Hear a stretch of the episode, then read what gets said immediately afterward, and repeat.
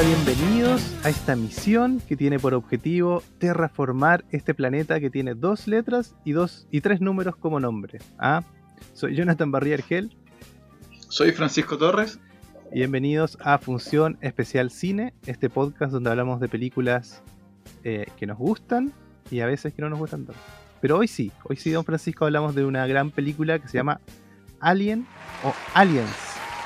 O Aliens Alien 2, El Regreso. Para nosotros que no entendemos muchas cosas, nos traducen más. ¿Cierto? ¿De dónde, ¿De dónde sacaste el regreso? Se llama así, Alien 2, El Regreso. La película se llama Aliens. Porque hay varios. Porque hay más de uno. Hay más de uno. De 1986. Así que eso es Francisco, estamos nuevamente aquí grabando este podcast. ¿Hace cuánto que no grabamos? ¿Hace tres o dos semanas? Dos semanas. Dos semanas. Eh, hoy no contamos con la presencia de don Julio, ¿ah? que está haciendo ahí unas reparaciones en, la nave. Dejamos ahí. Eh, pero vamos a hablar de, de, una película de ciencia ficción. ¿Sabes qué? Hace, parece que no hablamos mucho de películas de ciencia ficción en el podcast. De hecho, ah. no. Pensar que en algún momento te podías acordar de todas las películas que hablaste en el podcast, pero ahora que ya estamos en el capítulo 23, ya no es tan fácil, ¿cierto? No, es difícil. difícil. En los top 10 sí se cuela, alguna, pero. Exacto, hicimos el top 10 de internet, ¿te acuerdas? Claro, sí, sí. Y ahí había, harta ciencia ficción. Pero en, así como dedicado específicamente a una de ciencia ficción, no, creo que no. De hecho, tal vez hagamos no sé si dentro de este podcast, pero tenemos que hablar de ciencia ficción en algún momento. Capaz que lo hagamos aparte y tengamos otro formato, pues, o grabar otro, podcast, ya. Tener una familia de podcasts que hablen de sí. Eh, ya, no me acuerdo por qué fuimos a ver esta película. Pero antes. Idea mía. Y, sí, sí, sí. Pero ¿por qué salió? no me acuerdo. No me acuerdo por qué llegamos. No, era simplemente era. Eh, lo que pasa es que hubo como un. abdicó el rey de, función especial, que era Don Jonathan. Intentó generar una estructura más democrática. Entonces nos dijo al equipo de función especial: eh, piensen en películas clásicos que, hayan marcado su vida cinematográfica. Y de ahí viene, por ejemplo, eh, un capítulo que no sé si está subido, Jonathan. Julio recomendó Tarde de Perros. Sí, sí está. Perfecto. Y eh, a mí la primera que se me vino a la cabeza fue, fue Aliens. Em, entonces cumple con ese requisito y más adelante voy a explicar por qué. Analizando la película como que me di cuenta, así como entiendo por qué me marcó tanto eh, cuando la vi. Yo la vi cerca de, su estreno, recuerdo. Yo no me acuerdo cuando la vi, sinceramente. Seguramente fue en VHS. Sí. Seguro que ya la he visto en, en cable, mucho menos en cine. Eh, pero antes de, continuar, don Francisco, eh, nosotros hace poquito tuvimos un video en vivo en Twitch. Ahí igual pueden ir a seguirnos. Esperamos tener algún material, que es una conversación mucho más mm, liviana, donde hablamos de las cosas que vimos y las impresiones que tenemos en el momento, en, el fondo. Eh, pero un tema me quedó dando vueltas que fue este tema de Bruce Lee y Tarantino en la película Érase una vez en Hollywood. ¿Te acuerdas que lo mencionaste? Dale, sí. Porque ahora me sale a cada rato. Creo que me están escuchando los micrófonos. Pero ¿por qué sale ahora esa, ese tema? ¿Por qué no sale cuando salió la película? ¿Qué pasó? No, si salió cuando salió la película. Ah, pero ahora está de nuevo en todos lados. Que la, hija de Bruce Lee salió a decir, hoy respeten a... Lo que pasa es que él... él eh, ¿Es una pregunta trampa o tengo que contestar de verdad? No, de contestar de verdad. Ah, ya, ok. Hubo hubo una pequeña, una, para nosotros internacionalmente fue pequeña, en Estados Unidos fue un poco más grande, polémica porque en Érase una vez en Hollywood aparece el personaje de Bruce Lee y Tarantino lo presenta de una manera no totalmente eh, halagadora. Mm. Eh, y hubo una, una, pequeña bueno, debate de, de, de, a dónde sacaba eso Tarantino y y si tenía, si tiene, si hay un derecho o no para hacer ese tipo de cosas. Y aparece la hija, ¿no? Aparece la hija diciendo que no le parece cómo, cómo Tarantino eh, representa a su padre, que además está fallecido. Y la semana pasada Tarantino estuvo en una entrevista, que así llegamos a ese tema, ¿no? Yo te dije, mm. vi la entrevista en el podcast, Tarantino hablando tres horas sobre cine con, con Joe Rogan, y Rogan le pregunta, y claro, lo que, lo que hizo resurgir la, la controversia es que la respuesta de Tarantino es, eh, entiendo que a la hija no le guste, y respeto que a la hija no le guste, a todos los demás pueden... Eh, bueno, usó una frase en inglés que es suck eh, y en español podría ser así como que se pudran, así como, entonces dijo, la hija, la hija se puede enojar, o, entiendo que la hija se enoje, no, no, le voy a responder a la hija, a todo el resto, púdranse, eh, y, esa fue su respuesta, ¿no? Eh, entonces, claro, eso lo agarra Twitter, lo agarra eh, las redes de, comunicación, ¿cierto? Y, hacen como la nota de Tarantino manda el demonio a todo aquel que, que lo haga. Pero es una conversación la podemos tener en, otros casos, ¿no? En el fondo, no sé, ¿tú, tú la viste, ¿no? ¿Tú viste la película? No, aún no, no pero lo voy a ver pronto. Eso, claro, es un poco caricaturesca la, la figura de, Bruce Lee, pero también es como un Bruce Lee tarantinesco, o es como el, cómo él se imagina a Bruce Lee dentro del universo de, Tarantino. Pero claro, es un personaje que, tiene familia viva, ¿no? Familia viva directamente vinculada a él. Entonces, no es lo mismo que, que otras películas que se hacen cargo de personajes. ¿Y usan el nombre de él directo? ¿Bruce Lee? Sí, no, es Bruce Lee. Uh. Es Bruce Lee durante la filmación de una de sus películas se cruza con un personaje de Tarantino que es un doble de acción y lo reta a un duelo. Y el duelo sucede entre exagerado y sucede también como que deja mal parado a Bruce Lee, lo deja un poco arrogante. Entonces como que eso en Estados Unidos él es como una gran figura, no le gustó mucho, pero él, bueno, él, sacó un libro la semana pasada sobre esta película, entonces en ese libro él explica con más detalle la escena, pero yo creo que lo que generó como eh, noticia la semana pasada fue que eh, nos echó para atrás. Ah. en vez de decir, no, pido disculpas, nos dijo, mira, ¿saben qué? Esa es mi, película, esa es mi visión del personaje, eh, todo el respeto al mundo a la hija, pero el resto váyanse a llorar a otra cosa, no, no le voy a dar explicaciones al resto del mundo, en el fondo. Ah, muy bien. Tarantino. Sí. cuando vea la película seguramente vamos a tirar un podcast por ahí, yo creo. Eh, oye, otra cosa que pasó en, estos días fue que tenemos acceso ahora a HBO Max aquí en Latinoamérica. ¿Se acuerda que en el en vivo revisamos el catálogo, estuvimos hablando, etcétera? Pero algo que pasó es que fui a ver una película entera. y algo que me desagradó, desagradó totalmente, es cómo tratan los subtítulos. O sea, primero, no están centrados. Empecé a ver em, eh, ese, ese documental que te dije que se llama Capturando a los Friedman. ¿Mm? Eh, los subtítulos son gigantes, no se pueden modificar. Por ejemplo, en Disney Plus tú puedes modificar los subtítulos hasta ponerle fondo y todo. Eh, aquí los subtítulos primero no están centrados, están como para un costado. Y dije, ah, ya, están haciendo ese truco que cuando alguien habla y está de un lado de la pantalla, le ponen subtítulos a ese lado para que sepas que él está hablando.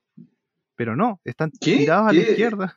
Primera vez que escucho ese truco, ¿de qué ¿No lo has visto? Es cuando Sale, salen planos muy cercanos. O sea, yo estoy hablando aquí, yo no sé si estoy a la derecha o a la izquierda de tu pantalla. ¿Ya? Y después aparece el contraplano de la otra persona hablando acá. Le ponen los subtítulos debajo de la persona para que tú sepas que esos subtítulos son de la persona que está hablando. Eh, ¿Cuál de las dos personas es? ¿Cachai? Porque de repente cambian de plano y la persona sigue hablando y para que sepas que tú estás hablando la persona fuera de cuadro te ponen los subtítulos del lado donde estaba el rostro, ¿cachai? Eso se usa, se usa, se estila. Mira, una, rápida, una rápida búsqueda en Google confirma que no eres la única persona que le está pasando. Seguramente Twitter está en llamas. Mira, vamos a poner una captura porque es demasiado. Es como, ya, yo acepto que esté mal configurado. Capaz que mi pantalla, capaz que en este sistema que tengo yo no funciona bien y en otro sí, ya, ok pero además te corta las líneas ni siquiera centradas en el lugar. te las corta como separadas, como bloques eh, que flotan, no sé. Tres líneas de texto y la segunda es una sola palabra, ese subtítulo está mal hecho. Así que esa es mi, queja, señores HBO Max. resuélvanlo pronto, por favor. Ahora cambia, ¿has visto en todas las películas lo mismo? Sí. O, o, ah, ya. O sea, vi dos. Una que la vi completa y la otra revisé para ver si era así. Y sí. Ya, ¿no? Debe ser Yo que no- el algoritmo que usan para colocar los subtítulos está mal. Eh, yo no recuerdo. Netflix no tuvo problemas, ¿o no? Y si No. tuvo, yo no, no me acuerdo. No, no. La diferencia es que Netflix es un producto mucho más desarrollado. Que los, los otros salen porque tienen que salir, no porque están perdiendo plata. Yo creo eso. Eh, Mm. eh, Amazon Prime Video, por ejemplo, cuando salió, eh, tú querías buscar algo y si no sabías el nombre exacto no te salía. Así como Sí. si no, no decías exactamente el nombre no te salía la película. Ni siquiera un recomendado ni asociado a esa película. En Netflix tú pones, puedes poner hasta, no sé, el director y no solo te aparecen las películas de ese director, sino las parecidas o las que haya buscado alguien referentes. Es, como la inteligencia artificial funciona súper bien en Netflix, Mm. pero porque tienen más desarrollo también. Ellos salieron con el producto hace tiempo, tienen pruebas. Eh, y bueno, en algún momento hablamos, parece que en en vivo, de cómo era Netflix, y al principio igual tenían algo parecido a un algoritmo que es, te preguntaban qué películas te Mm. gustaban, cuánto llegaba el DVD, entonces tienen algo desarrollado antes, no es algo que se les ocurrió hacer nomás. Bueno, entonces, si alguien nos está escuchando de HBO, Max, el, el director de HBO, por favor, arregle los subtítulos en español. No están funcionando bien. sí, pero igual nos pueden mandar esas cajitas bonitas que cuando sacan alguna serie, igual nos gustaría que nos. no sé si fue el momento. Bueno. Así, don Francisco. Bueno, mire, tengo una sorpresa, que no es tan sorpresa porque le dije, pero aquí abajo tengo un maletín. ¿Se acuerdan del huevo. maletín? Tiene un huevo. Un huevo que se abre en cuatro pestañas y no dos como lo habían diseñado.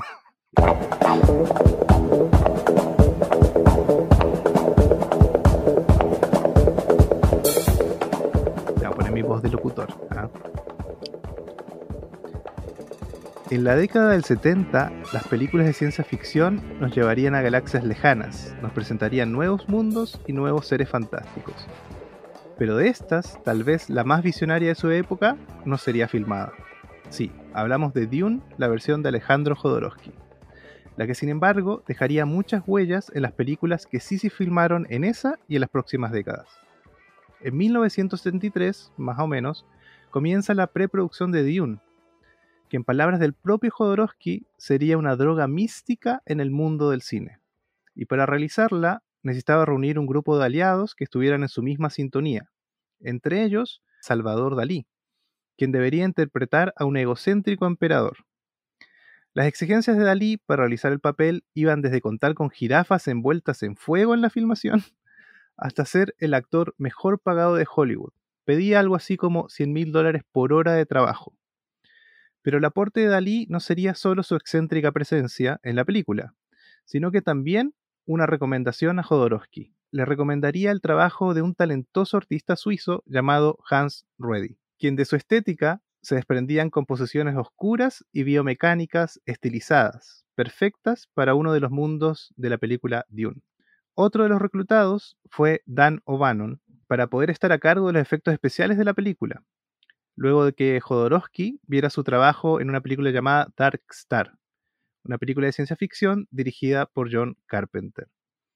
Para ese tiempo, O'Bannon estaba escribiendo un guion de ciencia ficción, terror, acerca de la tripulación de una nave que acude a un llamado de emergencia y es diezmada por una criatura extraterrestre, pero aún sin tener claro el desarrollo de ese alienígena. Tal vez la versión de Dune de Jodorowsky jamás sería filmada, pero de alguna forma dio pie para que H.R. Geiger, ese artista suizo recomendado por Dalí, le diera forma a una de las razas alienígenas más reconocidas del cine de ciencia ficción, ayudando a llenar ese vacío en el guion de Dan O'Bannon, guion que sí se filmaría y resultaría en la película estrenada en 1979, Alien, el octavo pasajero. Gracias. Esa fue mi investigación periodística de hoy.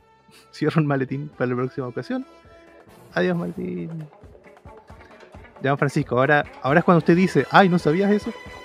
No, Vamos. sí, no lo sabías.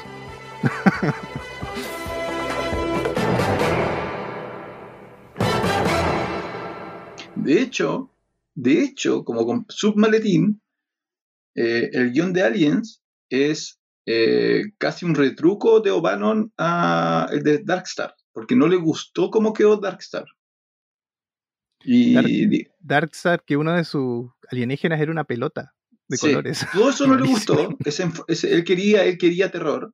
Y como no lo logró con Darkstar, se fue con, con este nuevo experimento que es, que es Alien. Eh, lo que no recordaba era que Carpenter estaba metido en eso.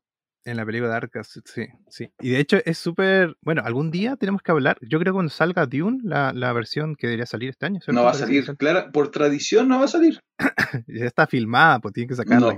algo va a pasar. Em, la. Eh, ¿Qué te iba a decir de Arcas? Ah, es que Jodorowsky. Bueno, hay un documental está en YouTube, así que vayan a verlo, dura una hora y media y es genial. Jodorowsky hablando de cómo hicieron la película y te dan ganas de ir a trabajar para él. Así nomás. El tipo es como magnético. Y habla de cómo fue reclutando a todo. O sea, Pink Floyd, reclutó Pink Floyd para la música. Así, muchas cosas. Entonces, cuando pensó en los efectos especiales, fue a buscar a un tipo que no me acuerdo el nombre, pero que trabajó en Odisea 2001. El que hizo los efectos especiales. Y, le, dijo, no, este no es un ser espiritual. Así que se fue a buscar otra cosa, vio la película y dijo, este es. y lo fue a buscar. Ahora, yo, bueno, de ahí podemos, el, podcast no es de Dune, pero uno, yo creo que es, lo mejor que le pudo haber pasado a ese proyecto es que no suceda, porque se generó toda esta mística detrás del proyecto. Porque si esa película la hubieran terminado, es hubiera sido un fracaso, porque hubiera sido inentendible. O sea, así como hubiera sido una cosa para, para la minoría, para el 0,5% de la población, hubiera disfrutado de un de Jodorowsky. Eh, y yo creo que esa mochila, bueno, ahí lo veremos, es muy peligrosa para la, película que va a salir este año. Sí, y sobre todo porque después, muy, muy, en los 80 salió la de David Lynch, ¿cierto? Sí, una versión más, más estándar. Claro, aún así, pucha, yo la voy a ir a ver de morbo nomás, pero yo sé que no es muy buena tampoco. Es como muy rara la forma en la que está grabada y todo. Mm, es que la historia de Duna es, bueno, ahora empezaron a filmar em, eh, o la de esta otra saga espacial, ya, pero bueno, ahí nos, vamos, nos estamos distrayendo mucho. El espacio es complicado en realidad, filmar en el espacio. Filmar en el espacio, muy bien. Es complicado, requiere mucho recurso. Ya, muy bien. Ahora vamos de lleno al análisis de Aliens. ¿Ah? Aliens. Sí.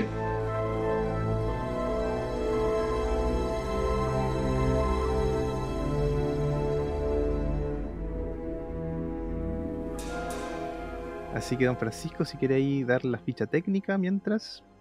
Eh, entonces, Aliens de 1986 está dirigida por James Cameron el mismo James Cameron que dirige Terminator.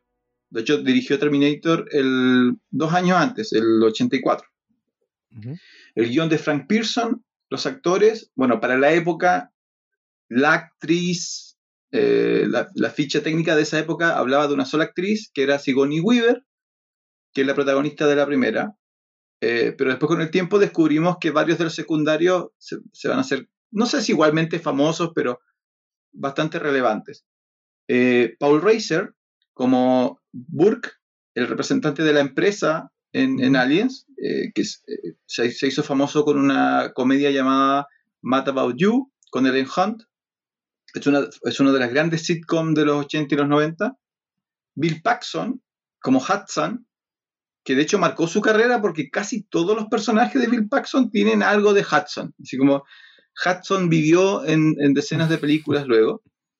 Eh, Lance eh, Henriksen, eh, Bishop, Bishop, que es el androide de Bishop, que es muy conocido por una serie que él después hizo de ya varias décadas después, que se llama Millennium. Sí, sí, sí. Yo la, la veía en Fox. ¿En Fox era o no? Sí, Fox se apropiado de, de Millennium. Es de la época de los expedientes secretos X, por eso me acuerdo. Es muy cercana a, los expedientes secretos X. Eh, y Michael, eh, no sé cómo se pronuncia el apellido, Bing, Bing, que es Higgs. Bing. De estos, lo, eh, lo interesante es que después Cameron cuando toma, cuando produce Terminator 2, se lleva a, No, Terminator 1 trabajó con Hicks. Claro. Pero era como un secundario, era como de policía, ¿no? No, no, no. Hicks, Hicks era el protagonista de. Era el, Ah, soldado sí, que intenta sí, salvar a. Sarah Connor. Y Lance Bishop es el, el policía. El policía Ah, que no le cree. policía, Cuando. Sarah Connor llega a la estación de policía y dice, me van a venir a matar. Y él dice, nah, nada que ver. Y aparece Terminator y mata a Bishop. Así que Bishop muere continuamente en varias Muere películas. Siempre, que- sangrando siempre que leche. Bishop, sí, po. siempre que termina con, con Cameron, muere eh, Bishop. Así que hay una relación ahí. Es el- en términos de, de- de actores, eh, a la película, de ahí te voy a hacer la pregunta sobre el, el box office, sobre cómo les fue. Ahora, obviamente le- fue bien. Eh, y también logró muchas eh, nominaciones al Oscar, pero una sola para eh, actriz o actor. Me llamó mucho la atención que no le dieron el de director, ni siquiera una nominación a, a Cameron. ¿Con quién- ¿Con Eh, quién competía? Yo no, no recuerdo con quién. Yo lo busqué y bueno, ahí lo revisamos, pero no Ah. es, no tuvo mucha competencia.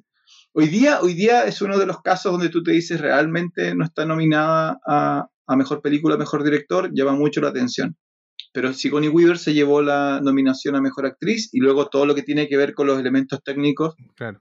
eh, era imposible que, que, que no estuviera ahí con algunas nominaciones y un par de premios. Oye, ¿y cómo?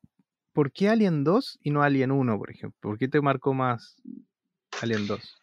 Hay dos grupos en el mundo, los que prefieren Alien eh, y los que estamos en lo correcto. Entonces, eh, Alien, la original, la del 79, es una, es una gran película. Yo creo que es, es eh, el peak del género.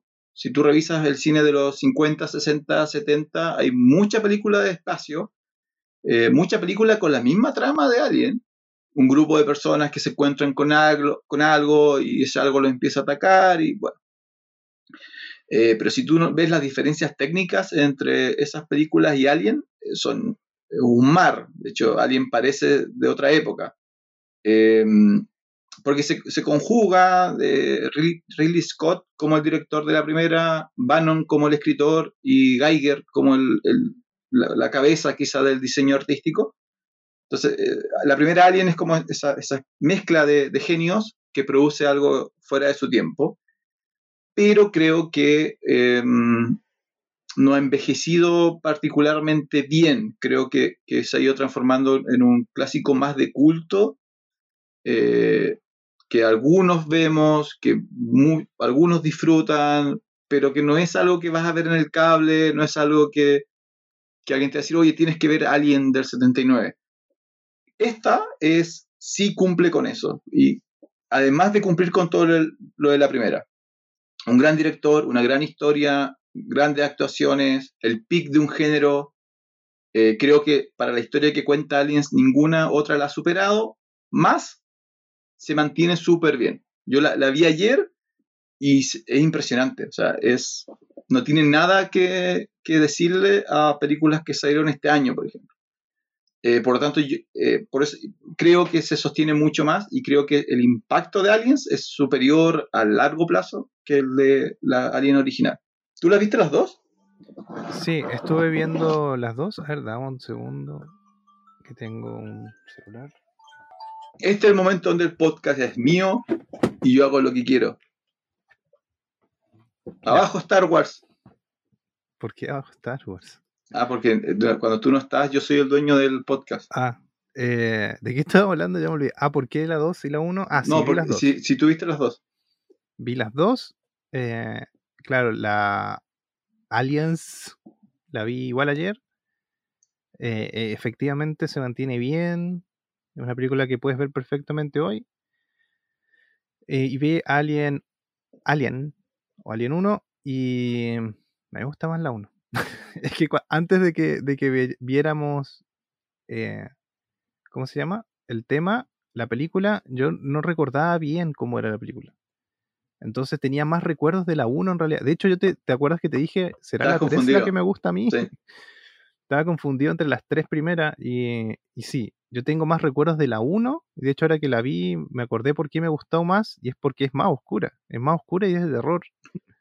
Es otro eh, género, sí. Claro, y esta es más de acción y es como que rescata incluso el tema de, la guerra, hasta la guerra de Vietnam. Es como bajan en una nave que parece un helicóptero y, son marines y son como eh, las ¿cómo se llama? Los uniformes, las armaduras, los cascos, es todo como, como eso, ¿no?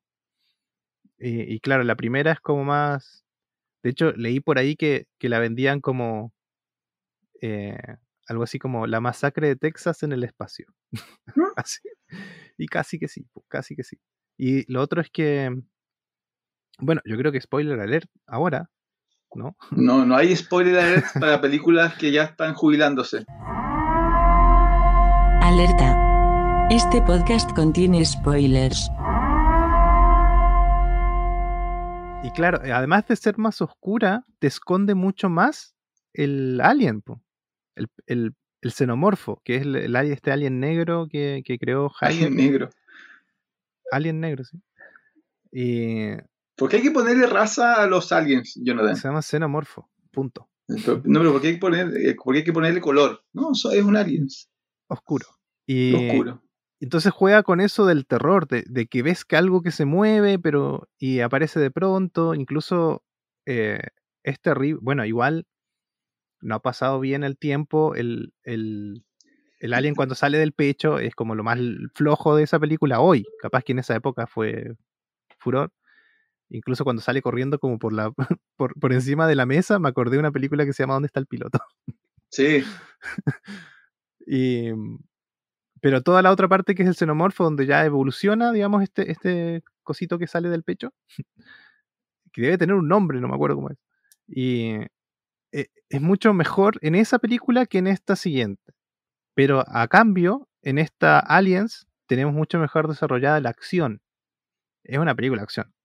De hecho, tú igual lo dijiste. directamente una película de acción eh, que tiene el, tema esto de, de, la atención está dada por la amenaza que no vemos, pero que sí escuchamos, que es el, ese, ¿cómo se llama? Sensor de movimiento que tienen. Em, y eso. Yo creo que eso es la, gran diferencia. Por, si alguien no las, no las ha visto, para que, para que entiendan por qué estamos hablando de, las dos. Eh, primero, porque es uno de los pocos casos eh, donde las, la secuela es un cambio de género pero además es una excelente película. Eh, entonces no la echaron a perder. no, no, hay nada que, sino que hay un, hay un giro y aprovecha las fortalezas del nuevo, del nuevo género. La primera es una película de suspenso, terror en el espacio, y la trama es una nave con siete tripulantes que van a ellos creen que van a ejecutar un rescate y al final lo que termina pasando es que uno de sus tripulantes queda infectado de un alien. Por eso la película se llama así. Y esto, yo creo que es uno de, de los universos de fantasía espacial más conocidos en el mundo. Todo el mundo sabe que hay, un, hay como un huevo donde sale el maletín de Don Jonathan. Del huevo sale una atrapacaras, ¿cierto? Que atrapa a la persona, le coloca la cola, la cola le coloca un embrión y después ese embrión, embrión crece y provoca que algo salga de del interior del sujeto y eso después se transforma en un monstruo. Eso es lo que vemos en la primera, pero en la primera ellos son, son científicos, mecánicos, que no tienen forma de enfrentarse a esta cosa. Entonces la película es quiénes, cómo y si es que van a sobrevivir en una nave contra algo que ellos no conocen, no saben lo que es, no saben si lo pueden matar, no saben cuáles son sus características. Entonces todo suspenso, todo terror, eh, y juega con esta idea de la nave que tiene que darte seguridad respecto a lo que es allá afuera ahora te tiene atrapado respecto a lo que estás adentro. Entonces, es genial en, eso. En la segunda, la única sobreviviente humana, porque también sobrevive un gato, de la primera, spoilers, eh, es rescatada, eh, ella se, coloca en criogénesis, la rescatan 50 años después, eh, y por distintas razones la piden, le piden que los ayude a ir a responder un llamado de, de alerta de una colonia de la, de, que se instaló en, la primera, en el planeta de la primera película. Entonces ella sabe, ella dice, esa colonia está siendo atacada por los aliens. La diferencia es que ahora va una nave militar con un escuadrón de marines. Entonces ellos saben que va a haber problemas, leyeron el informe de la protagonista, pero aún así la película se, eh, se transforma en acción-terror, porque no es lo mismo leer que hay un alien a enfrentarse al alien, y la película encuentra nuevas maneras de, de generar suspenso y de generar terror, pero no es tan eh, claustrofóbica como la primera, sino que es más de acción como la segunda. Entonces, pero las dos son excelentes, las dos son excelentes, las dos están dirigidas por tremendos directores, la primera por Ridley Scott, la segunda por James Cameron. Entonces, y James Cameron no está intentando copiar a Scott, sino que está haciendo su propia, su propia versión. Es, es casi como eh, que él está, está simplemente aprovechándose del, del, universo que creó el primero nomás. Pero él no está haciendo una secuela, está contando su propia película.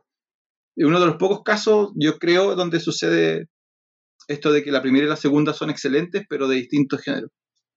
Sí, de hecho parece que hasta el equipo entero es diferente en la segunda. Obano sí. no está, mm. eh, H.R. Geiger tampoco, su trabajo no está ahí. Eh, no, no, pudo, no, no, pudo. ¿Buscaste eso, no? No, no lo busqué. No, si querían, querían a Geiger, pero Geiger estaba contratado por eh, Postergeist. Ah, Postergeist. Dos. ¿Y, y no, no, lo dejaron ir? Y él, ah, yo, no sabía. No, si él. Cono, bien, tú, bueno, tuviste el documental de Geiger. Conociendo sí. a Geiger, era imposible que Geiger dijera que no. Me, me da risa como habla, es como eh, Yoda. habla como así. Sí, habla cuando ya está viejito. sí. Porque él, él, Geiger, para los que no lo conocen o no han visto entrevistas, eh, bueno, Geiger se hizo mundialmente famoso precisamente por, por la creación del, del aliens, la sí. de los aliens. Él tiene un, una vinculación emocional con sus creaciones. O sea, que si alguien, si está con, botado en su cama y alguien le dice, oye, te necesito para Alien 16, algo va a hacer. O sea, va, va, a ser una videoconferencia, pero él no se desconecta de sus creaciones. Es una cosa bien, bien llamativa. Sí, oye, es súper interesante esa parte porque, caché que su que el maletín le iba a tirar para ese lado, después lo escribí de otra forma. Pero Dark Star también se llama el documental que habla de Geiger y de su obra, y Dark Star es la película por la que en el fondo se, se genera la cadena de sucesos para que él llegue a Alien. Para es que llegue Alien. esa parte, sí. sí. Eh, hay que decir que, claro, hablamos de Dune en el maletín. Eh, Dune, Jodorowsky creó un equipo de, de, ilustradores, que eran tres, Mobius, eh, otro mm. de Estados Unidos que no, o Inglaterra, que no me acuerdo su nombre, pero igual era famoso en creación de naves y conceptos, y H.R. Geiger, y los mismos tres, eh, O'Bannon se lo lleva a, a, la producción de Alien 1. Eh, en el fondo, ese equipo completo se lo lleva para que ayuden a desarrollar las naves, el concepto, la oscuridad de Geiger, etc. Y eh, a O'Bannon lo que le gustó es que H.R. Geiger ya tenía un prototipo de, de, xenomorfo en una de sus obras mm. que se llama Necronom, creo, cuatro, una cosa sí. así. Son como varios. Y en base a ese hicieron el personaje de Alien. Y me da risa porque él muestra, eh, vi una entrevista que, eh, que parece que, nada, pero, pero, parece que es para Dune, que él habla y dice, bueno, hice, con su vocecita, bueno, hice algunas cosas lo mejor que pude, hice cuatro ilustraciones y tú ves cuatro cuadros geniales, así como una obra de, de que era un, un, era como un domo con forma xenomorfa arriba, que eso se usó en, se copió en Prometeo, parece, en, en, algunas de las últimas dos películas, copiaron esa parte sin pagarles derecho a nada a Geiger.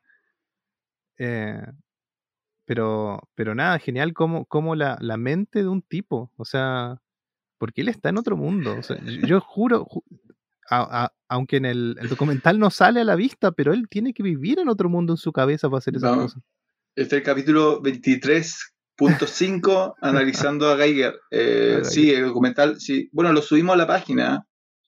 Eh, hicimos la recomendación. Eh, es muy interesante y de hecho en la recomendación apare aparecía que es una de las pocas oportunidades para sumergirse en la mente de un, de un genio. Mm. ¿Te gusta o no te gusta el arte de él? Hay algo en su arte que, que hay, hay, una genialidad ahí eh, impresionante. Y por eso yo te comentaba que la... Porque hay un documental eh, creo que no te, no te, lo alcancé a compartir, sobre la, la, creación de Alien. de la primera. Y claro, el guion lo tiene O'Bannon y el guion llega a manos de Scott. Y Scott no quería hacer ciencia ficción porque la ciencia ficción era como este cine de los 60, 70, Sí, que era sí, como mala calidad, era cine B. Y él lee el guion y le dice, no, esto es totalmente distinto. Y Scott empieza a hacer el... ¿Cómo se hace cuando hacen los, Storyboard. los storyboards? Pero él no logra desarrollar al alien. Él no tiene una idea de lo que el alien es. Y Obano le dice, mira, mira esto, esto lo, lo hizo eh, un tipo llamado Geiger. Y Scott dice, eso es. Eso es exactamente lo que necesitamos. Y de nuevo se ha transformado quizás en una de las figuras más eh, reconocidas, Geiger como artista y su alien del cine terror, de ciencia ficción, está en Mortal Kombat, hay un juego de Mortal Kombat donde puedes usar al, al, al alien, Hay un Eh, videojuego que se llama Dark Seed, no sé si lo, lo ubicas. ¿ya? Se llama Dark Seed, es de esa, desde los 90. Yo, yo lo jugué en mi computador, me acuerdo, un Pentium 100, así como uno de los primeros computadores que tenía lector de 1X de CD. De CD. Y, y es, es una historia súper oscura donde un tipo se levanta y lo acusan de que mató a su novia o algo así.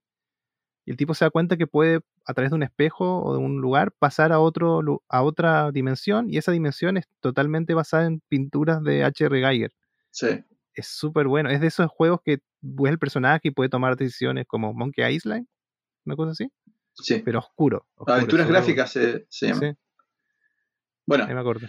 Pero eso hay en la primera. Entonces, eh, nuevo, a mí me gusta más la, la, la segunda. eh, y ahora, bueno, hablemos más de la trama de la segunda. Entonces, la película parte cuando rescatan a Ripley. Ripley se llama la protagonista, que es Sigourney Weaver. Eh, lo primero que hacen es que ella tiene que explicar qué es lo que pasó en la primera.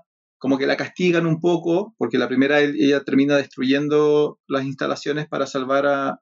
para que el alien no se reproduzca en realidad. Claro, en esta es más evidente esa empresa o compañía, Sí, corporación, que en el fondo igual se replica en otras, en otras películas, que es como Oscorp en, en ¿cómo se llama? En, en Terminator, no, en Terminator no, en Robocop, que es siempre como una empresa que, que es tan grande que puede ser maligna y, y las decisiones malas las toma las- los personajes porque hay una fuerza de esa compañía. Mm. Sí, Exacto. Eh, claro, en la primera no queda muy claro eso, excepto por. Creo que hay un Android igual. claro, es que la decisión de, de examinar, eh, oye, dale a comer a tus perros, dale a comer a los perros. la decisión de examinar, a ver, eh, en la 1 ellos llegan a una llamada a rescat- supuestamente a rescatar algo y bajan y cuento corto, el, alien se le, se le pone en la cara a uno de los, de los protagonistas, entonces eh, Ripley tiene que decidir si deja entrar o no, porque hay un protocolo de cuarentena. Y Bishop, eh, o sea, Bishop no, se llama otra forma el robot. El robot deja entrar al- a, la persona. La deja entrar y hay como una algo de que quiere estudiarlo y qué sé yo, pero en el fondo te dejan claro de que él responde a algo que es superior a los protocolos, que es a la empresa, a la compañía. Claro. El bienestar de la empresa. Claro, es, entonces esas decisiones quedan como en base a eso. Y en Claro. esta segunda es mucho más evidente porque vemos la compañía, o sea, ella es rescatada y la compañía le hace una especie de juicio laboral por haber hecho explotar la nave de la, de la película número uno, ¿no? Sí, es. es eh, hoy día sería como un trope. Es como se se hace tan, se ha hecho tantas veces que incluso puede resultar un poco eh, repetitivo, cansador, ¿no? Es, es como el típico dueño de empresa malvado. La diferencia es que acá está. ver, juegan muy bien con la idea de que la única que realmente sabe lo que pasó es Ripley. Mm. Entonces, el, el rechazo de la empresa por reconocer lo que pasó o por hacer algo al respecto tiene que ver con eso, con, con por qué le vamos a creer. Así como eran siete personas, seis murieron y la que quedó hizo explotar todo. Entonces, ¿cómo sabemos que simplemente no está mintiendo para, para no ir a la cárcel? Incluso le plantean cómo sabemos que, que existió el alienígena porque no hay pruebas. dicen- Claro. se tapan los oídos. No, no, no, no, no. Entonces, como que igual te deja esa tabla rasa de, bueno, quizá la empresa no es necesariamente mala, eh, pero después eh, vuelven a la misma idea en, en la segunda parte de la película. Entonces ella, eh, bueno, la- como que en el fondo la despiden eh, y esto pasó, la segunda pasa 50 años más o menos después de la primera y en un momento te dicen que donde ella rescató el, el bicho la primera vez, ahora hay una colonia y la colonia eh, dejó de comunicarse. Mm. Entonces la empresa vuelve a ella y dice, mira, lo que tú no advertiste pasó y vamos a enviar un equipo de rescate, queremos que nos acompañes porque tú eres la, la única que sabe. Ya, dice ella. O sea, no fue tan fácil la conversación, pero bueno, ya, si no la película no sucede, si ella dice, no, no quiero ir, se acaba crédito y no, sino que tiene que Ah, es subirse que a la le, le dice, le dice, me prometes que lo vamos a eliminar. Eso, eso es lo que dice ella, sí. Y el otro primero le dice, "Sí, sí, consulta. Sí, sí, vamos. Te acompaño, pero vamos a exterminarlos. Y sin firmar ningún papel, se va. Ahora, ella ya sabe, eso es lo, lo interesante, ella sabe, y esta es una de las razones por la cual me gusta la película. Y me gustó mucho cuando era joven. Ella es la, primera protagonista de una película de acción que es inteligente, que actúa de manera inteligente. Es como no es, no es perfecta en términos de acción, entonces no, es, no, no está sobreconfiada en términos de que ella los va a destruir a todos, no es, un, no es arte marcialista, no es nada de eso. Ella simplemente tiene claro lo que, lo que pasó lo que va, y lo que va a pasar y quiere, quiere hacer lo correcto. Entonces, cuando, cuando ella se sube a la nave y los descongelan eh, con, el- con los militares, los militares están todos confiados, así como, ah, esto es fácil, o- otra gira fácil, eh, no hay nada que nos pueda eh, vencer, etcétera, están muy confiados.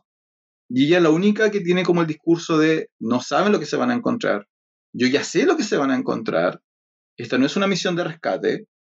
Eh, pero tampoco es como que cansa, como que pero tú lo ves en su actuación, en la forma en la cual interactúas con ellos.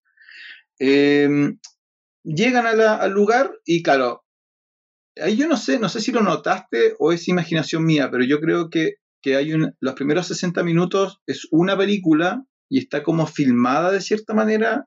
Creo que hay ciertos ángulos como muy tradicional, como muy, muy película de acción de De los años guerra. 90, de guerra. Sí. Eh, que bueno, no lo había pensado de esa manera, como muy película de guerra, helico- como dices tú, ¿no? Helicópteros. Por eso, sí, la nave, transporte la nave terrestre. cumple la función del helicóptero, es como Apocalipsis Now, es como ese tipo Claro. de películas, ¿cachai? Es como... Sí. Y, y en la mitad de la película, casi en la mitad de la película, eh, cambia el tono porque se empiezan a encontrar con los aliens. Y para mí, yo creo que son muy inteligentes en cambiar cómo, cómo filman. Y yo creo que la memoria de todos, y otra cosa que me marcó, es el, el sensor de movimiento. Yo creo que es una de, de las invenciones más geniales en términos de herramienta cinematográfica, porque este escuadrón de, de- de cabrones, que son como los soldados, durante 40 minutos te han dicho que son invencibles. Así como han- la película ha hecho todo lo posible para demostrarte que ellos son lo mejor de lo mejor. Estos no son los, los siete científicos de la primera, que se están enfrentando a un aliens. Estos son cabrones que ya han ido a otros planetas. Te dan a entender que han matado a otras, a otras amenazas, ¿no? ¿Te acuerdas? Dicen ya, Sí. le preguntan a su teniente, así como esta es una misión de rescate o de eliminación. Ya, ya, Ah, ok. sí, sí, sí. Que tienen Otra de- experiencia. Lo que pasa es que establecen que ellos tienen experiencia en combate y después le preguntan a su general y él le dice, sí, no sé, tantas veces, pero en simulador. Claro, el ¿Cuán- general no tiene... ¿Cuántos, no sé, después de la, una nave gigante sale la más chiquitita, ¿cierto? Y en vez de navegar la nave, la nave es como que cae en picada, así como que cae en caída libre. Y, y están todos nerviosos, pero el más nervioso es el capitán en general. Claro. Y le dicen, ¿cuántas, no sé, caí, pongámosle caídas has estado? Eh, dos. Esta es mi segunda. ¿Cuántas operaciones, cuántas operaciones has guiado? 30, pero en Simulador. en simulador. ¿Cuántas reales? Dos, incluyendo esta. Sí. Entonces, en la mitad de la película, ellos tienen un, uno de los soldados tiene un sensor de movimiento. Eh, ¿Qué es eso? Exactamente, un sensor de movimiento. De hecho, te muestran cómo funciona porque el sensor capta un hámster. No sé si te acuerdas de eso. Sí, sí. Casi, casi matan a un hámster. ¿Y por qué el alien no se comió el hámster? No sé. Hay algo en, en la jaula del hámster Que que, es muy pequeñito. que pues, lo salvó de- del alien. En el fondo lo que hace el, esa, eh, ¿cómo se llama? Esa alienígena que te agarra la cara, que de hecho se llama abrazacaras. Abraza caras. es que te viola, pues en el fondo te. Es que la cola. Pero ¿por qué tenías que transformar esto en, política? ¿Por qué se transformó esto en un podcast político?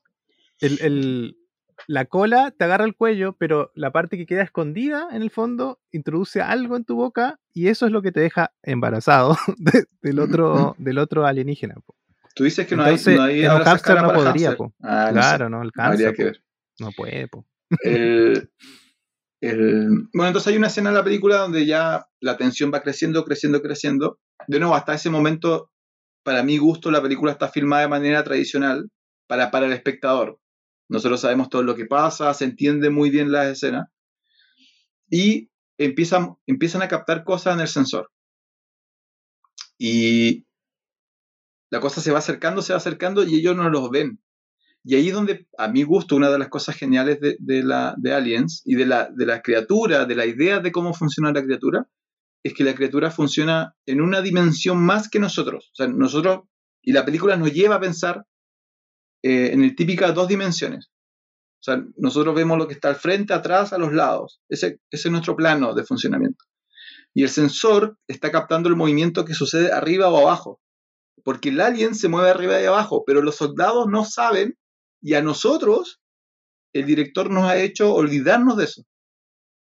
Entonces, como toda la película está filmada como a nivel de piso, ahora nosotros, por lo menos a mí me pasó que yo me doy cuenta antes de los soldados de están en el techo o están en, el, en el aireducto, pero ellos no saben. Y empieza el griterío, así como, pero se están acercando, pero no los veo, pero ¿dónde están? Están, están acá, están acá, pero ¿dónde? ¿Dónde? No los veo. Hasta que se dan cuenta de que están en los pisos inferiores y los pisos superiores. Y ahí la, se vuelve una locura esa escena. Son como tres minutos de locura donde tú no entiendes nada de lo que está pasando, excepto que a los soldados cabrones se los están comiendo. Sí, ya en, la primera, yo no me acordaba, en la primera también hay un detector de movimiento que parece un barrehojas. Sí. Parecía un barrehojas, una aspiradora de auto. Y, claro, es como, no tiene la parte gráfica, es solamente un sonido, y bueno, explican cómo funciona. Claro. Y, pero es accesorio a la película. Pero en esta segunda es súper importante porque la, la bueno, aparte ves como la parte del radar, donde ellos se mueven, oye, por, todos lados. Y, aparte que el sonido es mucho más característico. Y en el fondo el sonido hace la tensión. Es, es heavy esa parte.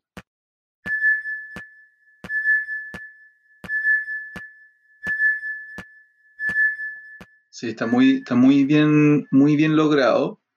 Eh, porque además la, idea, y de hecho esta película lo dice casi, dice así como, eh, como advertencia, ella les dice, uno, uno solo de ellos mató, nos mató a todos, mató a, toda mi tribulación. Y ahora hay una colonia de ellos. ¿Qué crees que lo, que lo que va a pasar? Y su respuesta, los, los soldados cabrones eran como, los vamos a matar. Y esta escena te demuestra que que eso no es tan así.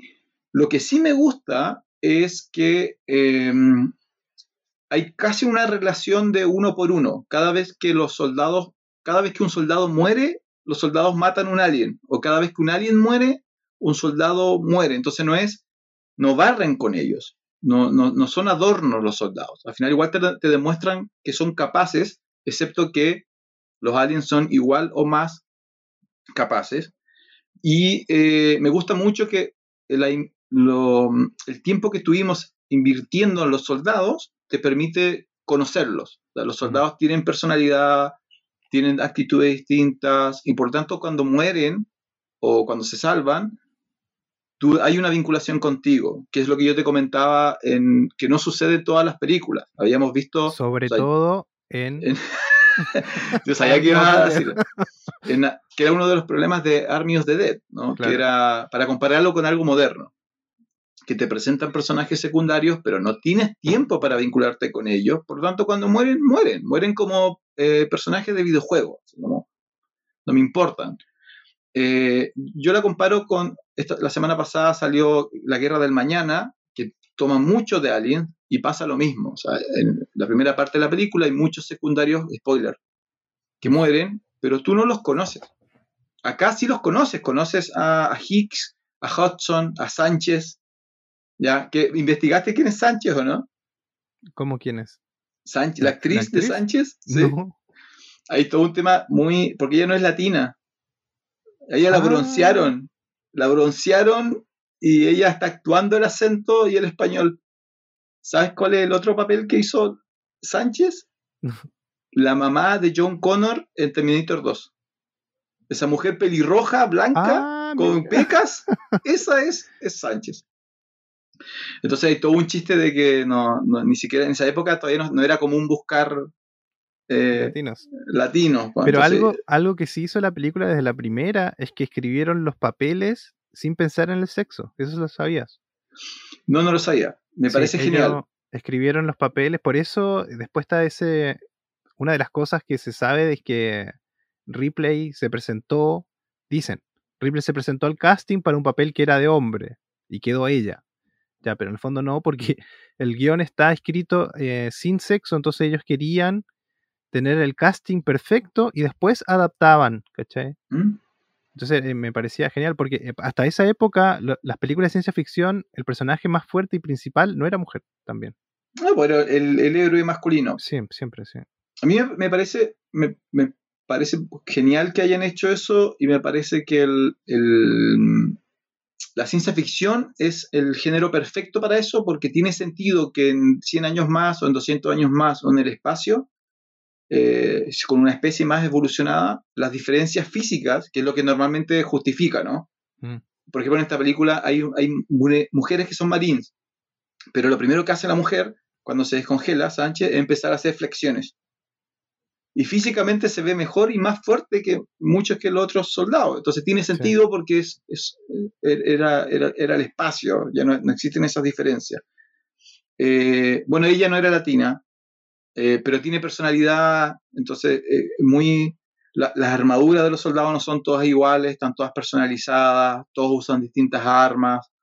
Hay como un trabajo ahí eh, donde tú te encariñas, te, te- te caen bien y por lo tanto cuando empiezan a morir eh, te sientes mal, a diferencia de los aliens que son todos iguales. Y yo creo que ahí po- po- podríamos, ¿cuál es tu opinión? A mí me, me, me parece que, que Alien- el alien, el xenomorfo que, que generó Scott y Geiger, eh, de hecho, no solamente es excelente, sino que ha echado a perder la creatividad de muchas otras películas que lo que intentan hacer es copiar Copiarlo.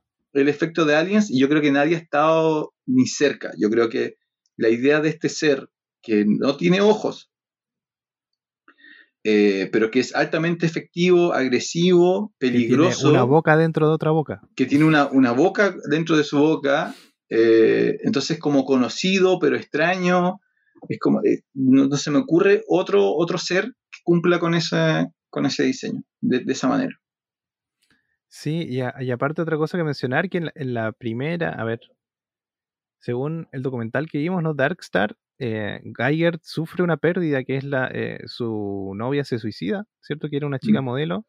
Y a partir, y ese parece que es justo el punto donde empieza a trabajar con Dune y, y- y- y esta película Alien, porque en su, en su arte, en su estética, empieza a colocar mucho más símbolos y, y, bueno, a veces más directa, otras veces más insinuada, de, de cosas sexuales en su, en su Mm. obra. Y de hecho en la primera había mucho más cosas que él había diseñado como parte del, del set y cosas que tenían que ver con la parte como más sexual y lo cortaron. Y una de esas fue el aspecto de los huevos, ¿sabías? El maletín, el maletín. el aspecto de los huevos que, que él había diseñado para que se abra en dos pliegos, y, pero parecía un órgano reproductor femenino. Entonces Ridley Scott ahí se metió y dijo, no, no, ¿sabes qué? Hagámoslo en cuatro. que se abra en cuatro pliegos para que no parezca tanto. Esto es Estados Unidos, no es Europa. Te van a censurar esto. Sí. Bueno, Em, eso, mira, el- el- yo no sé si te acuerdas, esto es lo que más me acuerdo del documental de, de Geiger. Y lo quiero mencionar por, porque, por si no lo vamos a conversar en otra ocasión. Una de las, ¿te acuerdas que hay un psicólogo al comienzo y plantea una teoría súper interesante que dice que lo que pasa con Geiger es que Geiger se acuerda de su nacimiento. ¿Te acuerdas de eso, no? ah, Sí, sí, sí. Porque el psicólogo dice que uno de los aspectos más traumantes de la vida del ser humano es el nacimiento, porque tú estás todo cómodo, calentito en, dentro de tu madre, te sacan, lo cual debe haber parecido como algo terrorífico, de- debes incluso morir durante unos segundos durante ese, ese paso, eh, pasas por el, el- el sistema reproductivo de, de tu mamá por una última vez, por un túnel, y apareces renacido. Y el, el psicólogo planteaba que lo que puede pasar con Geiger es que él haya, le hayan quedado registros de eso, y por eso todo su arte tiene que ver con muerte, renacimiento, túneles y sexualidad. Como que el, el arte de él representa muy bien, muy bien eso. Sí, es verdad, es verdad. Sí, imagínate que tú estás ahí adentro, no solamente calentito, sino que flotando y con una cúpula que te, te protege del Te protege. Tu piel no siente el viento. ¿sí? Es como. Sí. eh, Freud tenía una teoría de, de que en los primeros años de, de las, del ser humano, porque pasan muchas cosas, Freud igual metido con lo sexual, ¿no? Obvio. que hay un bloqueo de, de las memorias, porque eh, si no, no te dejarían continuar. Mm. Si no te dejarían continuar pensando que a los dos años podías tener ese deseo sexual. Entonces lo que dice es que la memoria te, tra- te traba, te cierra esa parte porque es necesario para poder vivir, si no, no podrías vivir. Mm. Eso es lo que decía Freud. Em, oye, de, de la película, a mí en lo particular, me gusta el jefe final de la película, de, la, de Aliens, Aliens. sí, que es la, La reina. la, la reina. Eh, en, en general las apariciones de los otros no me gustan mucho porque se ven muy humanos. ¿No, no, no te parecen los movimientos? No sé. A diferencia de la 1, en la 1 como no te mostraban tanto, eh, parecía más alienígena. En la segunda aparecen, de hecho cuando ella cae en la parte donde está el nido de la reina, como que aparecen unos y parecen personas que se acercan y después se esconden. ¿Te acuerdas? Sí, yo no, no mm, bueno, de- el universo Alien es, es muy amplio, después aparecen novelas, aparecen cómics. Yo sé que después, dentro del, del lore de Aliens, la, eso sucede porque el, el atrapacaritas, el embrión que coloca, el embrión toma registros del ADN del ser que se está alimentando. Ah, Entonces, los, los grandes, los xenomorfos que se parecen al ser humano, es porque nacen de un ser humano. Pero si, y de hecho, de hecho sucede en una de las secuelas de mm, Alien vs. Depredador, uno de los atrapa a caras atrapa a un, a un predador. Y el alien que sale de ahí se parece a un predador. ah, Entonces, mira, en realidad sabía, depende de, ah, depende de quién se comen, depende a quién violan, como dirías tú. Pero sí, sí ¿A me, quién me- ultrajan? a quien ultrajan. Me, mira, me pasaron varias cosas. Uno, yo al principio pensé que los efectos iban a ser mediocres y que por eso estaban demorando eh, mostrar al alien. Pero al final los efectos son excelentes, todas las películas son excelentes. Lo que sí, sí sucede, como dices tú, es que uno, después de la primera vez que te cruzas con el alien, te acostumbras al alien. Entonces ya no te da ese miedo por su diseño, sino que por lo que está haciendo. O sea, que si el, si el alien no se, ve- se- si no está corriendo detrás tuyo, y hay una, no sé si te acuerdas de la escena donde ellos están avanzando por un túnel, por un tubo, Sí, y ven que el alien piensa como, eh, oh por Dios. Pero te acostumbras, te acostumbras al diseño. Y claro, eso como que te sientes cómodo, así como, ah, ya, sí, ya, los aliens pueden morir, y de repente la Ripley cae y se ve rodeada de huevos, y se, creo que ella se, se para y ve de frente al, a la reina, y, el diseño de la reina, y el hecho de que esté hecha física, porque después la, alien- la reina hace cosas, es como genial. Y otra es que es así como, oh por Dios, eh, la, alien la reina se va a comer a todos. claro, pues lo primero que ve es los huevos, después ve el ducto por donde coloca los huevos y después te revelan a la... que es gigante, es gigante, Gigante. una revelación genial. Muy parecido, igual, no sé si viste Día de la Independencia, la 2, la segunda, que tiene una madre reina igual. Está totalmente... Ah, la borré. La borré igual que el día de mi parto, igual que las memorias traumáticas de Freud, borré Día de la Independencia 2. Sí, qué película innecesaria. Pero bueno. Hay cosas que pasan en Hollywood. ¿eh? Em, ya, me gusta de esta película de la 2 es cómo está escrita en el fondo. Porque te muestran cosas que tienen. que van cerrando después. Por ejemplo, al principio te muestran a ella que pregunta por su hija. ¿Cierto? Y le dicen, oye, pasaron no sé cuántos, 57 años, le dicen, tu hija murió, y le muestran una foto de la hija eh, viejita y ella agarra el cuadro y lo mira. Entonces te plantean está ese amor de madre inconcluso. Entonces, eso justifica por qué ella hace la unión con la niñita que está perdida, ¿cierto? Mm. Al principio te muestran la colonia funcionando, donde hay ciento no sé cuántas familias, y te muestran que es una vida normal en esa, en esa instalación y que hay niños corriendo, ¿cierto? Entonces después nos tienen que explicar por qué hay una niña perdida. ¿Cachai? Mm. Son puras cosas que te van mostrando y van cerrando al final. Lo mismo que te muestran en una escena de que ella sabe manejar ese robot de carga, ¿cachai? Entonces, ¿por qué después puede pelear con el, con el jefe final? Es porque te lo mostraron. Pero no te tienen que explicar, no te dicen, oye, yo saqué, tengo 180 horas de. ¿cachai? No es necesario. Claro, no te lo dicen, te lo muestran. Claro, entonces eso es, me parece bueno de esta película, que otras lo hacen tan mal ahora, ¿no?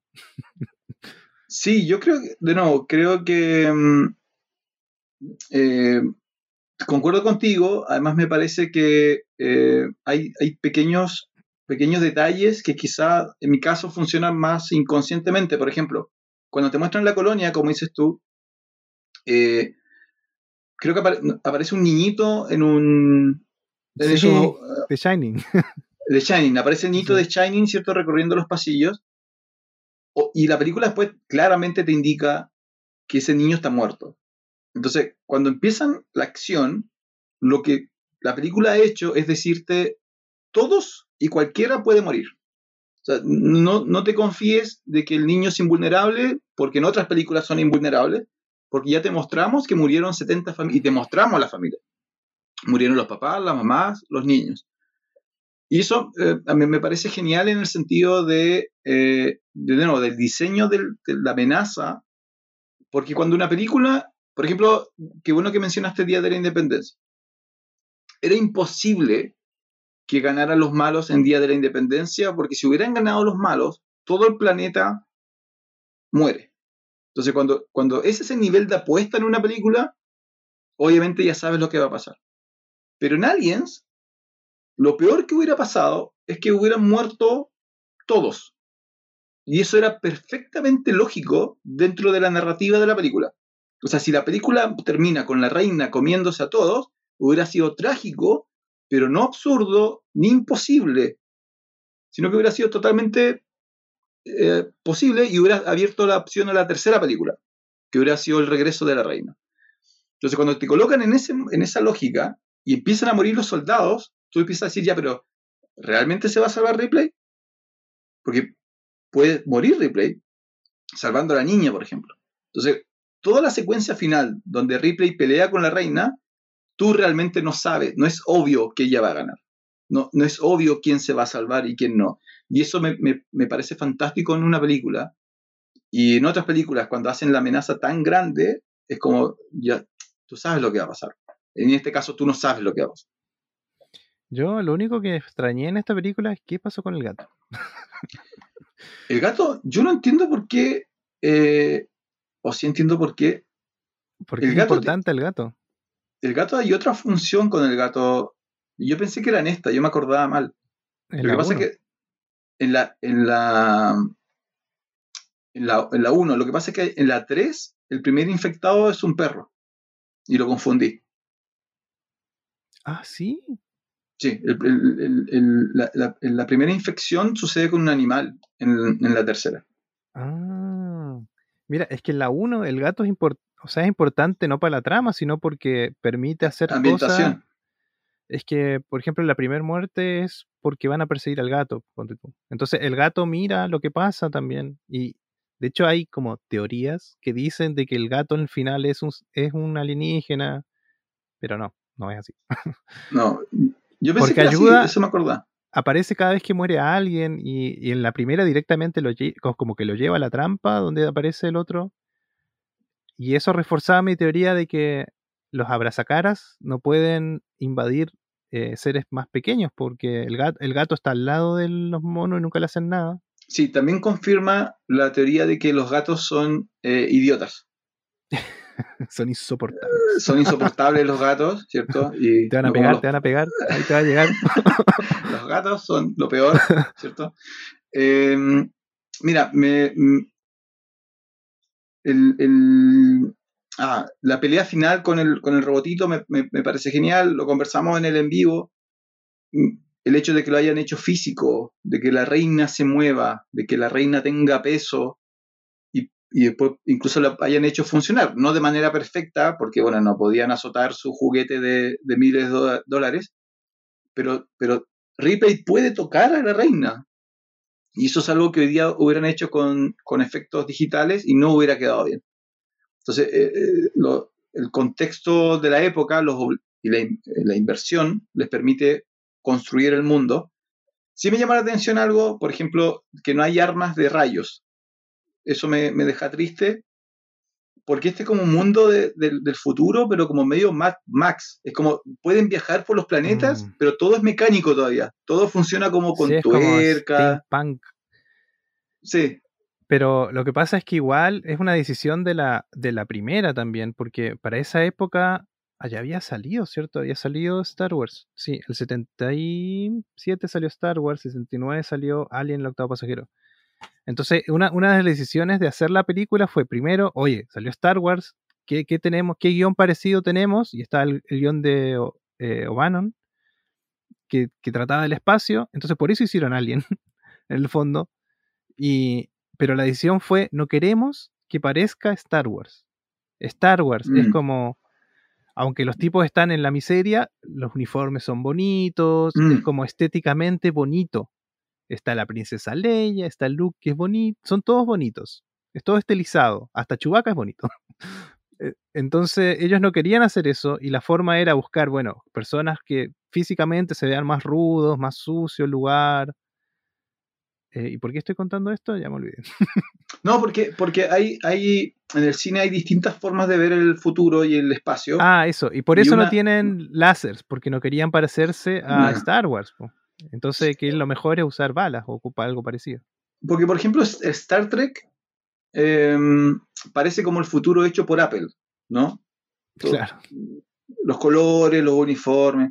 Y después está como este otro lado del universo, que es como el de, el de, el de Aliens, que es como, no es apocalíptico, porque las cosas funcionan, pero claramente no es una vida pasible perfecta, sino que todavía es como, todavía estamos luchando por terraformar el mundo donde van, que en su momento tiene que haber sido un truco para, para no tener que mostrar un mundo, sino que usas humo, usas tierra, eh, se nota que es, es, es complejo, es duro, es difícil.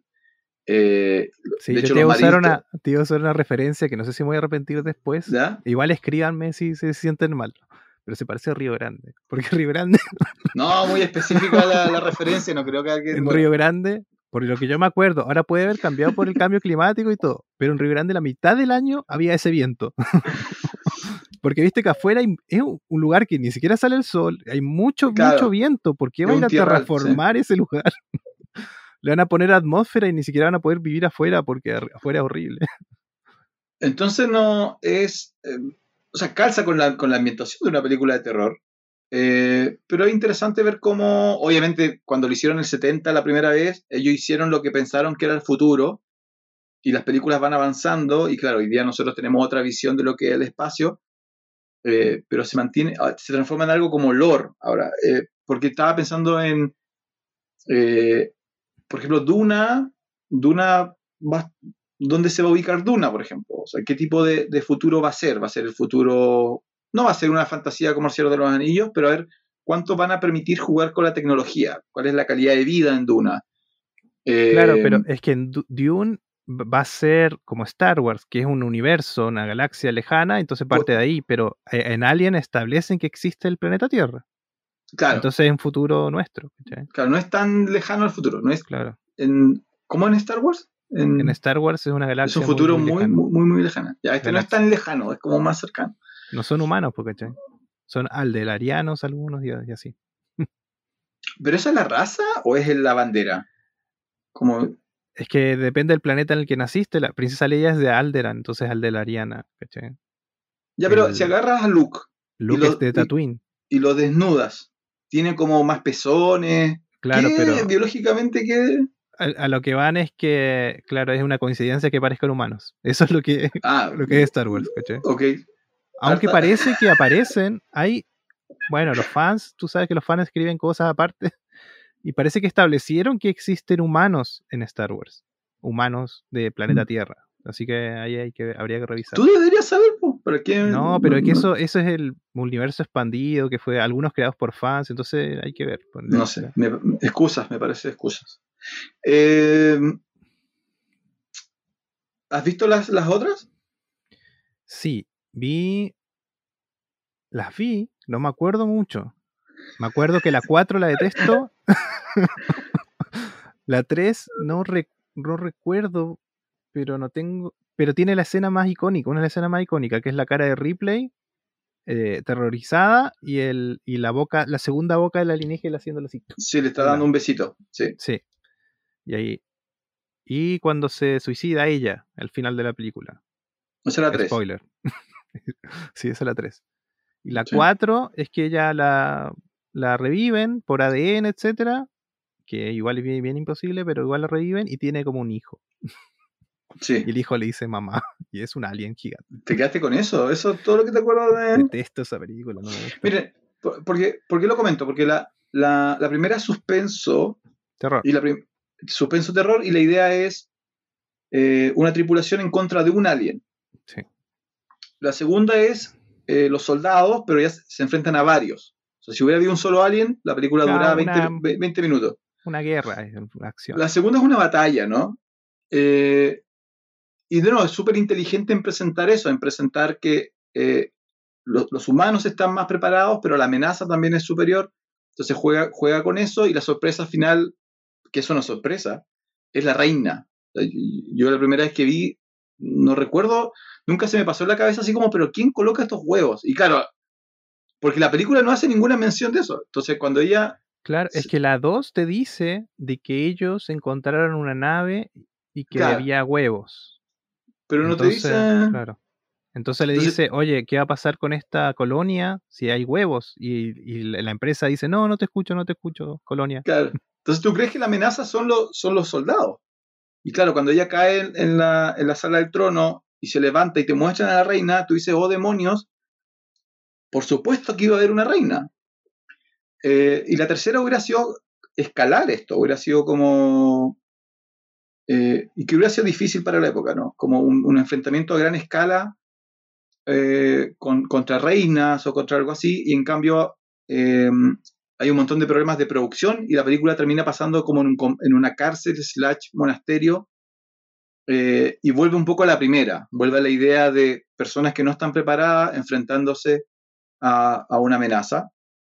Eh, y la cuarta vuelve a la segunda y vuelve a intentar hacer una película de acción, eh, pero lo primero que tiene que hacer es solucionar el pequeño problema de que la protagonista se murió en la final de la tercera.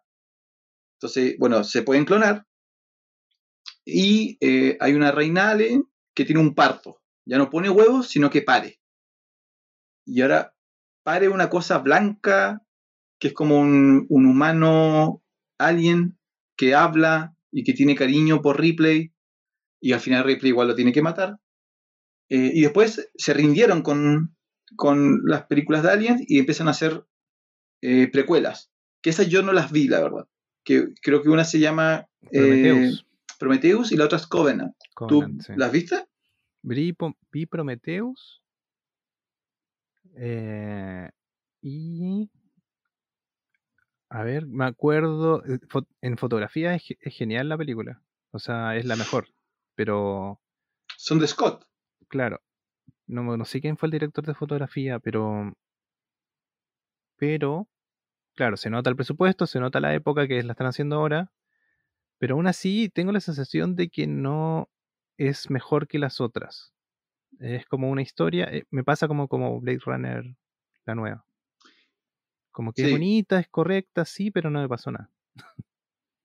Sí, tiene- tienes razón. Mm. Entonces, en- eh, estas serían precuelas. Promete Covenant no la vi, pero Prometheus ya aparece la nave que apareció en la 1 y en la 2. Aparecen como te muestran por qué, qué pasó en la Tierra o y de dónde viene todo esto. Eh, están como los arquitectos que le llaman, que son los que supuestamente trajeron a la vida estos eh, xenomorfos, no sé, como que algo diseñado. Tiene todo ese tema por detrás, que para el universo está bien, pero la película en sí no me acuerdo que me haya causado nada. Es que ahí donde yo, yo digo que, que, que la película que marca la franquicia para mí es Aliens. Entonces, cuando alguien dice va a salir una nueva película de Aliens, yo creo que la gente se imagina las sensaciones de la 2. O acción, terror, como soldados peleando con los aliens. Y Scott como que intenta regresar un poco como a la temática de la primera, sobre el espacio, sobre qué es lo que hay en el espacio y nosotros podemos o no podemos conocer, como jugar con eso, pero también lo hace con como muy más filosóficamente, muy pausado, Mm. es lenta, es hermosa como tú planteas, porque bueno, es, es uno de los fuertes de- del cine de Scott, pero, pero yo creo que dejó a mucha gente decepcionada, de nuevo, porque creo que cuando alguien dice aliens, quieres regresar a, a la acción de esta, ¿Y no a la qué? primera. No, voy a tener que revisar, pero no recuerdo que incluso los, la estética de la parte alienígena sea parecida a la de Geiger. Obviamente no, él no participó, eh, pero me parece que la esa parte que es de Alien, que es como más sucio, es como, Sí, baboso. como baboso y oscuro y biomecánico, me parece que no está en, en las, No. en las U nuevas. Parece que No, que- no, no mucho. Creo que hay Sí. ciertos tintes de. Oye, antes que se me olvide, la- ya una tradición para el, para el podcast. 1986 Box Oh. Office.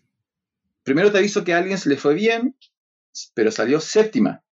Séptima quedó ese año en Box Office en Estados Unidos.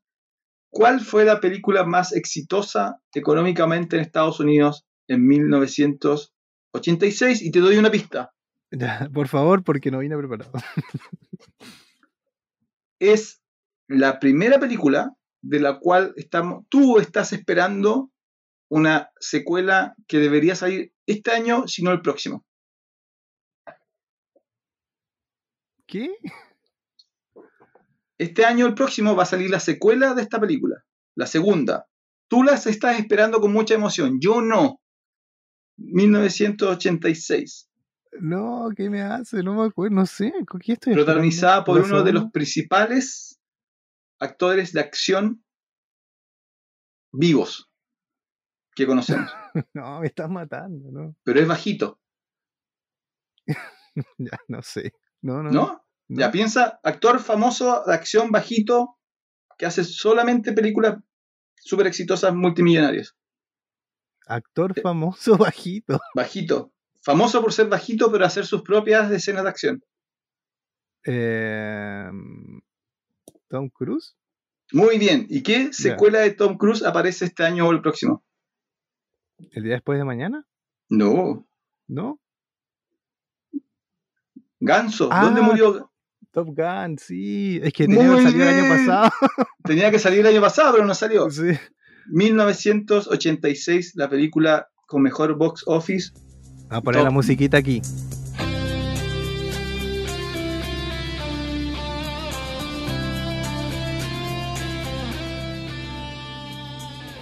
Top Gun, 176 millones en contra de los 85 millones de Aliens, que no está nada mal. La segunda, solamente para mencionarla, la perdida franquicia de Coco- Cocodrilo Dandy, Cocodrilo Dandy, ¿en serio? 174 millones, casi le gana a Top Gun. Pero. Cocodrilo Dandy casi le gana a Top Gun. Y la tercera, para cerrar el top 3, una excelente película que no sé si la vamos a comentar algún día, Pelotón. Pelotón. Pelotón. ¿Pelotón no era una serie? No, hay una serie con Sí. una temática muy parecida, pero no, Platoon. Pelotón, 138 Yo te- millones. Te apostaría que hay una serie que se llama Pelotón. Puede ser, eh, pero si es en Argentina no vale la apuesta. ¿Por qué no? Porque yo no sé lo que hacen en Argentina y lo No, que no, no, inventan hay, después. sí hay, sí hay. ¿A alguien le fue bien? Séptima, eh, va- varias nominaciones al Oscar, incluyendo Mejor Actriz, lo cual me parece genial. eh, una actriz de una película de horror, acción, eh, y eso te dice todo lo que, lo que tienes que saber sobre la actuación de Sigourney Weaver y la calidad de la dirección en realidad. Tu- tuvo que haber estado de, Mejor Película. las películas de ese año, las candidatas, bueno, Pelotón, de Oliver, Stone, La Misión, no puedo decir mucho sobre La Misión, igual es buena, pero después, mira, eh, Ana y sus hermanas, Una habitación con vista y Hijos de un Dios menor. Esas, son, esas fueron la competencia para Aliens. Entonces, vamos. Pero ganó, ganó efectos de sonido y efectos visuales. Sí, ganó efectos de sonido. Y bueno, Stone ganó por pelotón y pelotón ganó por mejor película, así que eh, no, no, tengo pelea ahí. Pero sí, de nuevo, los Oscars son raros. Así como nosotros seguimos hablando de Aliens y no fue reconocida en su momento por los Oscars, excepto por los elementos técnicos. Que no quiero cerrar el capítulo antes de decir que técnicamente es impresionante. Yo creo que la ambientación, la producción y, cómo te sumerge en el universo de Aliens es, de no. Yo, hay pocas que al día de hoy le hagan competencia. Sí, sí, la verdad que sí. Bueno, decir que la 1 también ganó, lo único que ganó fue dirección de arte también. Por eso Geiger tiene un Oscar y, y aparece en el documental en una repisa, así como entre medio de cualquier papel sucio, está el Oscar. Entre medio como de cráneos, de, como de cosas. una cosa más de la que tiene en la casa. Esa casa como que respira la casa de Gayer, es como algo vivo. Sí. Sí, muy genial.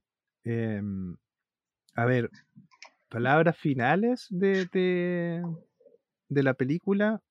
Eh, eso, voy a revisar qué pasó con ese gato, porque aparece al principio y después no aparece más. porque no aparece hasta el fin, no aparece, directamente después no aparece, ¿cierto? Como que lo dejan en. Lo deja, le dice, le dice, te ah. vas a quedar acá. Ah, ¿y pero por qué aparece? Ya, bueno, en fin. ah, porque parece que en la primera duerme con el gato, queda dormida con el gato en la, en la cabina, parece. sí, el gato tiene como 80 años porque vive, estuvo congelado con ella. Sí. Eh, ¿Qué más? A ver, de la película. Gato idiota. Lo único que me pareció raro de la película, que es hilar fino en realidad, es que justo ella se despierta y justo pasa eso en. en ¿Cómo se llama? Ah, eh, sí. Tienes, tienes que. Son esas cosas de. Están en la colonia no sé hace cuánto y justo van a ver la nave de los huevos. Sí, tienes que. Eso es la magia del cine. Tienes que. Si no, no hay película. Si no, no. Las, las Alien vs Depredador son, son películas de acción relativamente mediocres, eh, pero fueron solicitud popular basada en, los videojuegos y en los cómics, donde hace muchos años que Alien y Depredador eh, luchan. Los cómics de Alien son bastante buenos. Si a alguien le gusta el mundo del cómic, eh, Aliens tiene muy buenos cómics porque juegan muy bien con el arte y generalmente son de suspenso más que de acción. Así que si alguien se quiere meter en ese mundo, métanse. Eh, y no sé si hay un proyecto de película ahora futuro. Yo tenía entendido que las precuelas eran tres, así que debería salir una tercera, pero no he escuchado una últimamente. No sé, tendría mm. que revisar también. Voy a ir a ver Covenant porque no la vi. yo, igual capaz que la, yo no, no, la vi. Así que yo creo que eso es, ¿no? Aliens. Aliens. 1986.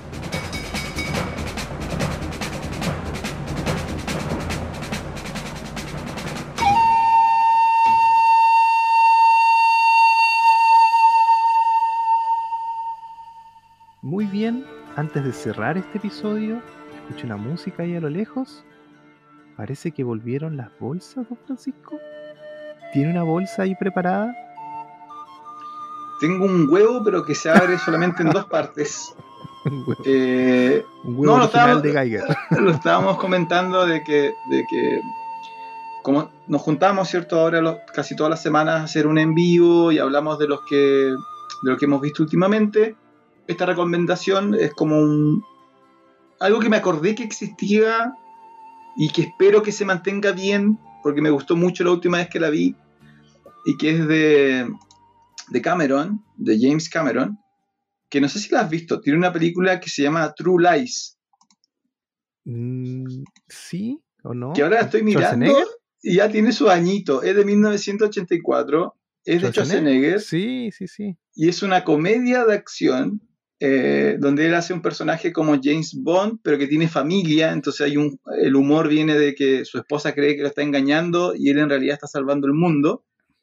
Eh, su esposa la hace Jamie Lee Curtis y aparece como personaje secundario eh, Paxton, Bill Paxton, el soldado Hudson, aparece como uno de, los personajes de esta película, que es a mí me, mi recuerdo que es muy buena, que es muy entretenida, que es muy graciosa, que juega con muchos de los tropes de James Bond, pero lo hace con, con humor, juega con muchos de los tropes de quién es Schwarzenegger, de los personajes de acción de Schwarzenegger, pero aquí es cuando él ya está actuando mejor, un poco mejor, pero mejor. Eh, muy entretenida película de 1994. Si no la han visto, o si no la han visto hace mucho tiempo, rescátenla. Eh, es de James Cameron, el director de Aliens, y en mi mente es muy, muy buena. Yo me acuerdo, hay una escena icónica donde Schwarzenegger está sentado como en un sillón, en la oscuridad, una cosa así, puede ser que me, me acuerde mal. Y la mujer le hace como un baile y se cae. Claro, la mujer, la mujer la, la, está, haciendo como de, de, espía, es una trampa de él, como para revivir el matrimonio. Y él le dice, está como una grabadora con otra voz, y dice, baila. Y ella como que se pone toda sexy a bailar, pero es como una mamá, es como una mamá de suburbio entonces al primer tirón del, del, del, pole de la cama se cae y la, y la, y la cámara no se mueve. Entonces sí. tú la ves salir de cuadro y volver al cuadro así como... Sí, es una de las mejores escenas. Y son, pero de nuevo, el casting es genial, son muy buenos actores riéndose de, de, de sus estereotipos.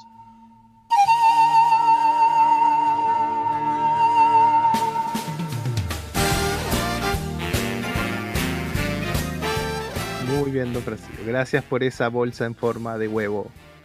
Que se abren dos. Que se abren dos. Ay, vamos a tener que poner una foto en YouTube de esto. Ya. Eh, muy bien. Eso es el episodio de hoy, don Francisco. ¿Cómo lo pasó? Bien, bien. Tenemos que eh, hablar digo, más de ciencia ficción. Eh, no, como te decía, es una película que, que está como en mi consciente. De, un, de nuevo, una de las mejores películas con una heroína excelente y un y villanos excelentes, como muy bien. Excelente. Así que gracias por escuchar eh, nuestro nuevo episodio, a la gente que nos está escuchando, y cuéntenos si quieren que hablemos más de ciencia ficción. Igual puede, hay muchas cosas de las que hablar, incluso el Señor de los Anillos. No, no, no. Pero podemos hacer otro podcast, ¿ah? otro podcast, o dentro de este mismo, una versión diferente de ciencia ficción. Eh, porque quiero hablar de Dune también, cuando salga. Cuando salga, sí. sí. Va a haber que verla, vamos a tener que comentarla. Un episodio de tres horas y podemos hablar de Jodorowsky un montón. Eh, así que eso, recuerden que pueden seguirnos en Instagram, Facebook, Twitter, eh, en YouTube también, eh, como Función Especial Cine, y nos buscan, o arroba Función Especial. estamos tratando de salir con envíos en Twitch por ahora, mm, vamos a ver cómo funciona. Eh, donde hablamos de las cosas que vimos, se pueden unir a la conversación ahí también, estén atentos. Eh, creo que van a ser dos veces al mes por ahora, capaz una vez a la semana cuando estemos bien.